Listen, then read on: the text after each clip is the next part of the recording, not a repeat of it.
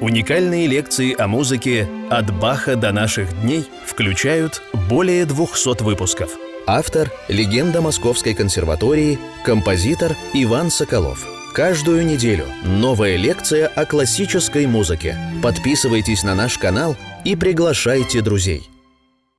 Дорогие друзья, здравствуйте. Мы начинаем 224-ю лекцию нашего цикла «Композитор Иван Соколов о музыке». И в прошлой лекции – я рассказал о Мессиане, о Оливье Мессиане, великом, гениальном французском композиторе. Это была общая характеристика его творчества, и мы уже конкретно перешли к его циклу «20 взглядов на младенца Иисуса». Я сыграл, не сыграл, а наиграл начало первого взгляда э, – который называется «Взгляд Бога Отца». Символика чисел потрясает. Никто, начиная от Баха, вот Бах, конечно, пользовался средневековой символикой чисел, которая была в музыке очень развита и востребована. Потом уходило это внимание к числам, а в творчестве Мессиана возрождается это. Даже вот это число 224, оно, так сказать, дважды два – четыре, это э, тут восьмерка суммы этих чисел. Мы говорили о том, что Мессиан родился в восьмом году, умер в 92-м, за 8 лет до конца 20-го столетия. И, конечно, то, что первый взгляд один – это Бог-Отец, это понятно. Я об этом тоже в прошлый раз говорил. И второй взгляд – взгляд звезды.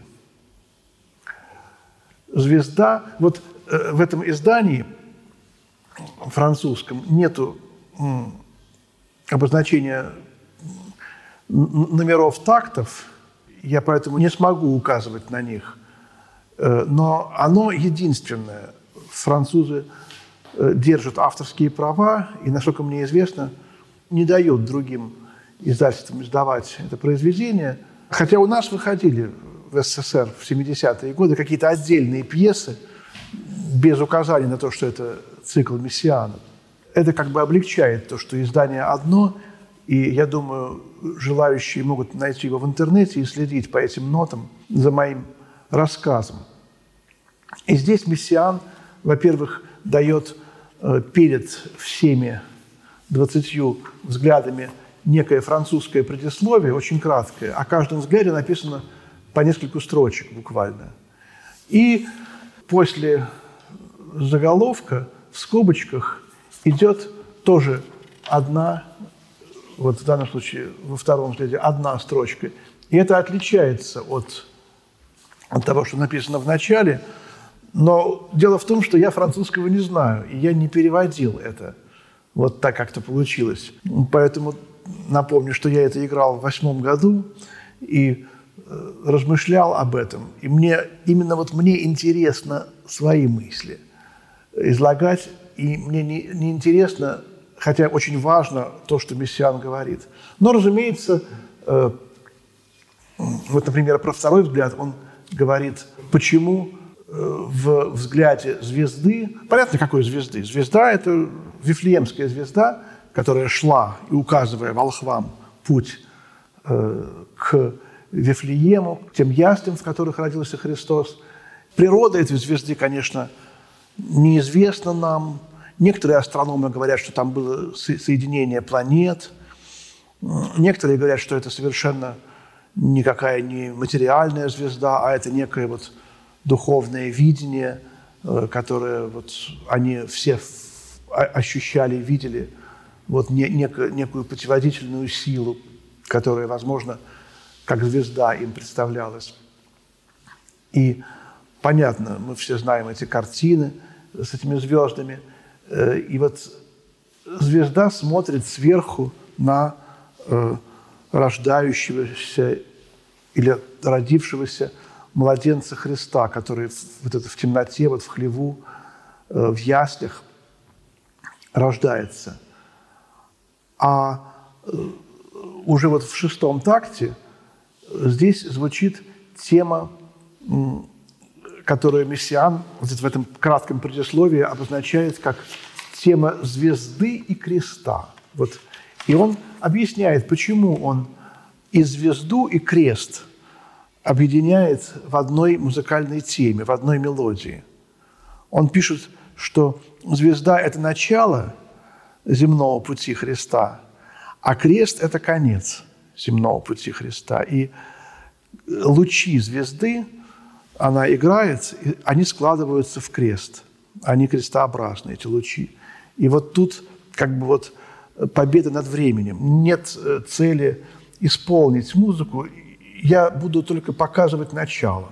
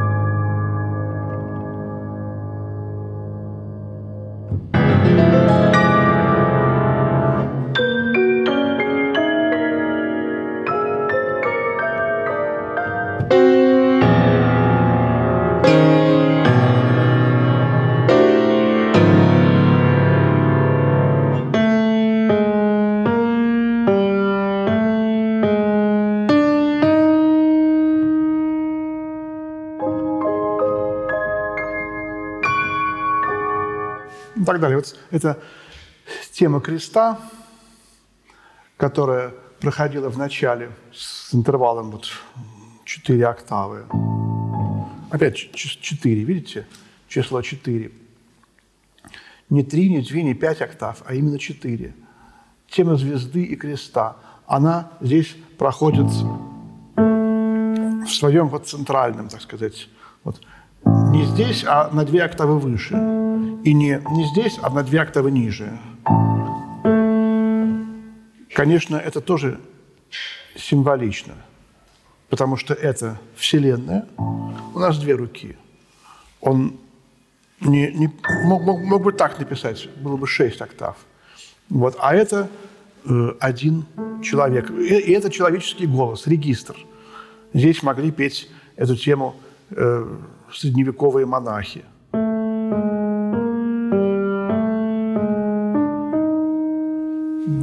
Регистр человеческого голоса, причем даже любого, и мужского, и женского. В третьем такте вот этот материал тоже обозначен мессианом как аккорды крильона. Крильон – это колокола –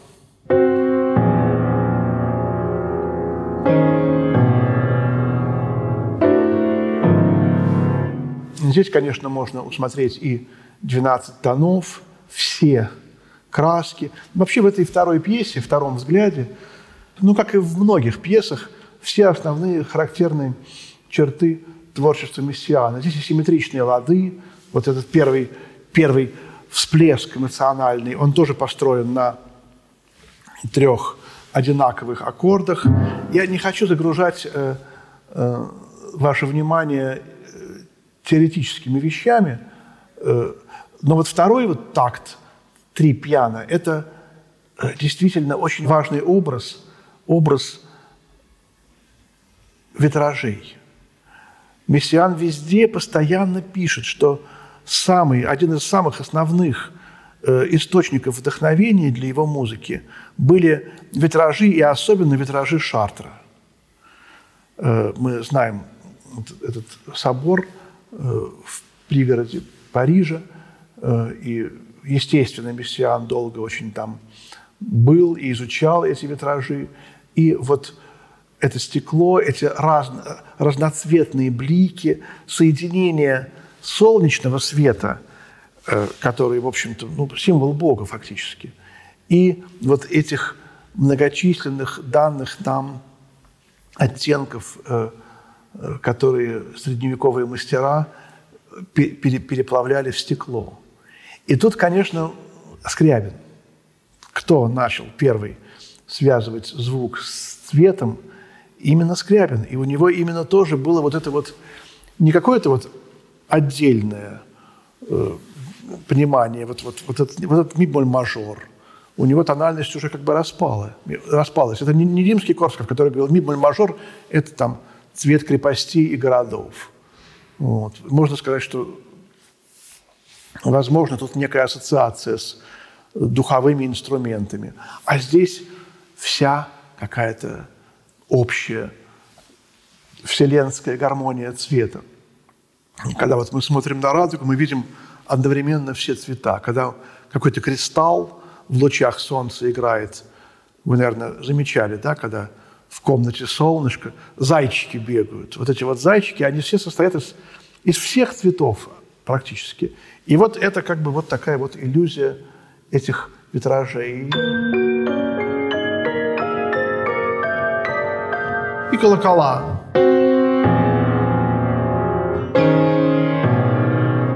Конечно, о колоколах тоже можно говорить очень много.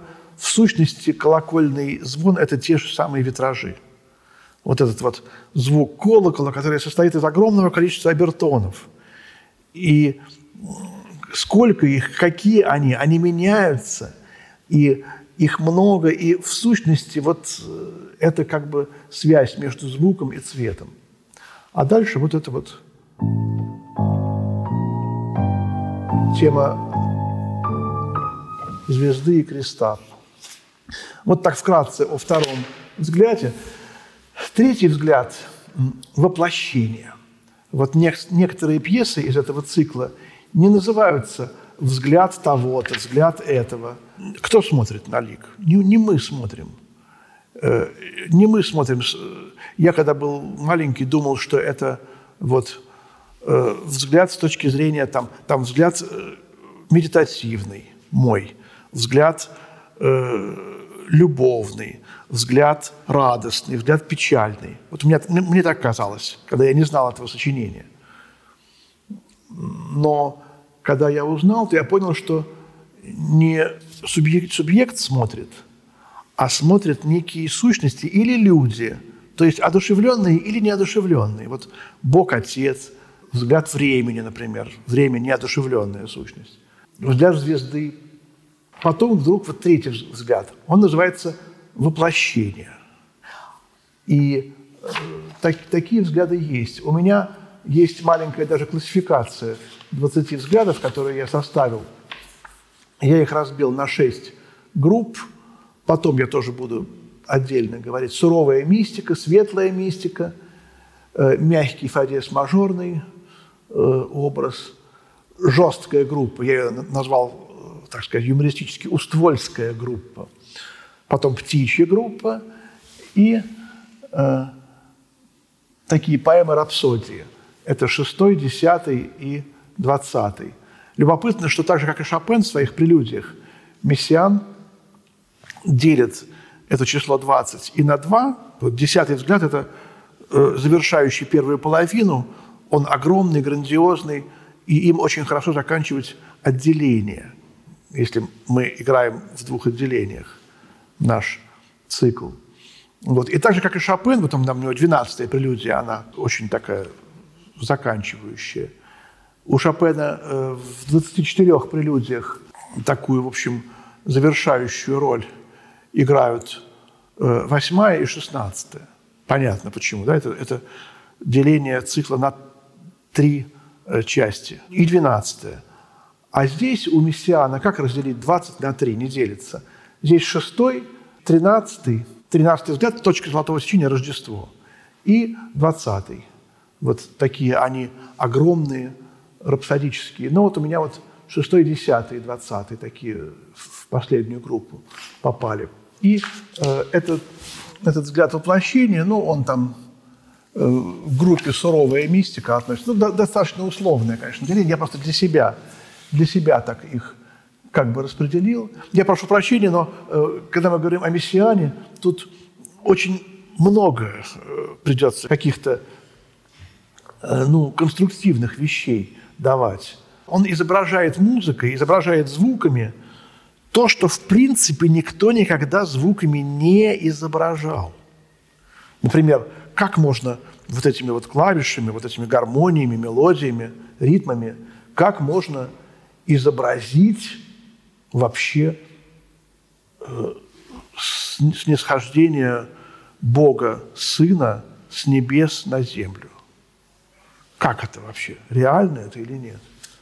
А он пишет пьесу, которая называется «Воплощение». И вот тут два такта есть. И эти два такта, они повторяются всю пьесу. 12 раз они повторяются. Тоже число, конечно, видите, сакральное, да? 12. В каждом такте 7 э, восьмых. В первом 7, во втором 4. То есть получается 11 восьмых вот в этой ячейке, которая повторяется. И сама эта ячейка двухтактовая, состоящая из 1, 7 и 4, звучит вот так вот.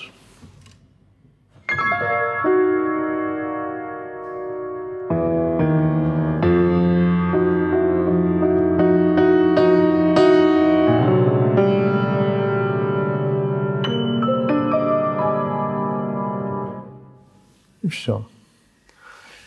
И следующая э, вариация, как бы, ну, я ее сейчас сыграю.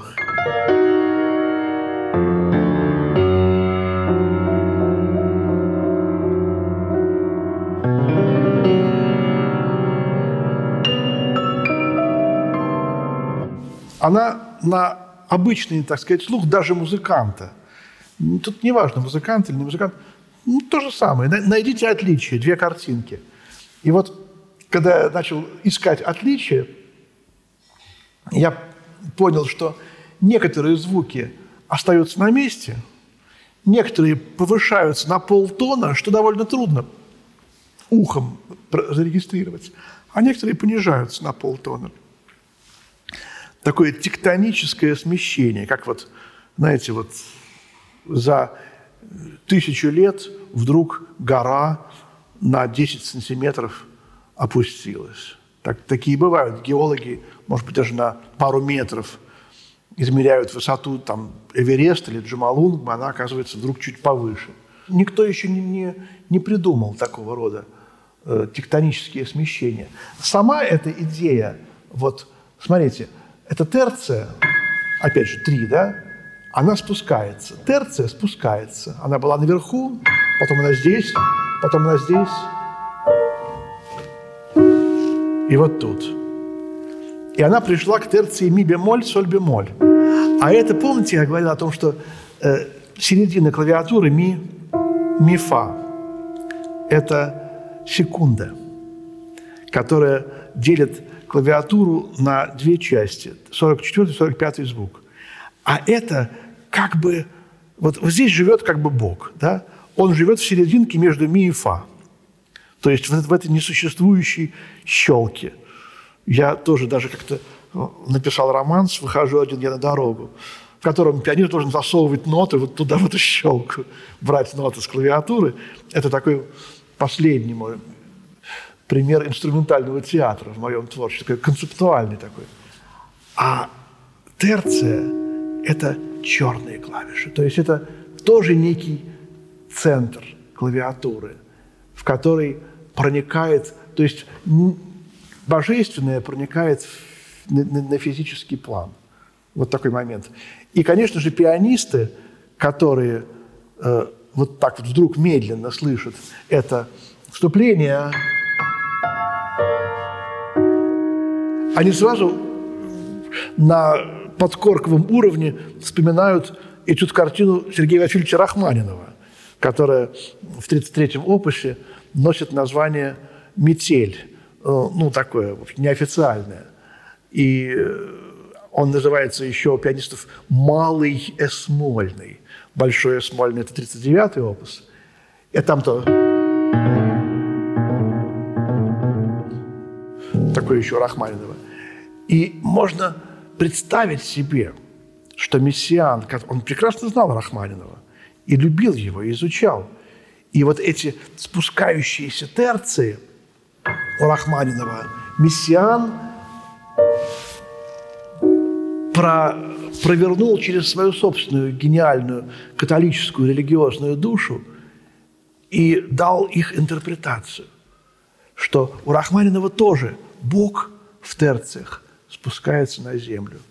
И там в этой этюде картине тоже можно теперь уже, зная Мессиана, сказать, что вот когда метель, то э, Господь Бог в этих, в этих хлопьях, в этих снежинках спускается на землю. Вот такие вот э, как бы образы, э, связывающие Рахманинова с Мессианом, возможны. А дальше вот это второй элемент э, здесь. И эта интонация, она будет постепенно э, тектонически раздвигаться. Вот так вот. Э, то есть первый звук все время на полтона повышается, а второй понижается. Первый и третий повышаются. Дальше вот это мифа, оно в серединке. И вот с каждым э, фрагментом это какой-то, может быть, что-то ну, Святой Дух напоминающее. Девять нот. И что-то из э, области витражей, стеклянное такое, светлое, может быть, связанное со звездой. В общем, здесь можно очень много фантазировать на эту тему о том, что здесь, собственно, изображено, э, если мы будем пытаться, так сказать, вот этот непередаваемый словами мистический процесс воплощения Бога Сына с небес на землю переводить, возможно, более передаваемый пласт. Ну и заканчивается все это, когда это все уже постепенно. Вот я 12 сыграю. Остается это, это терцовый пассаж э, снисхождения Христа. А это...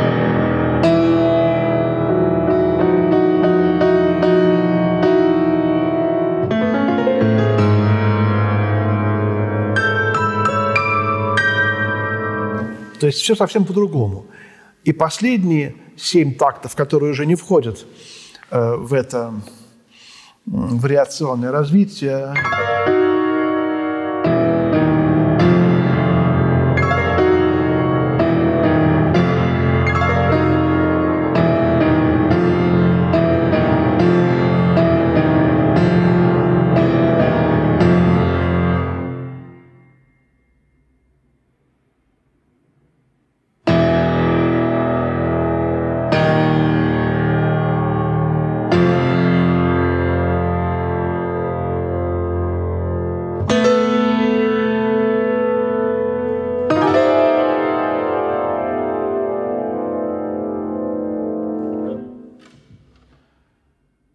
Здесь все наполнено символами, и пауза – это и сама эта интонация, которая, конечно, вращается вокруг этого центра.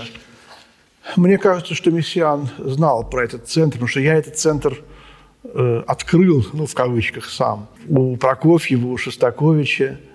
И вот у меня вопрос, не открыл ли его Мессиан э, в 33-м опусе Рахманинова?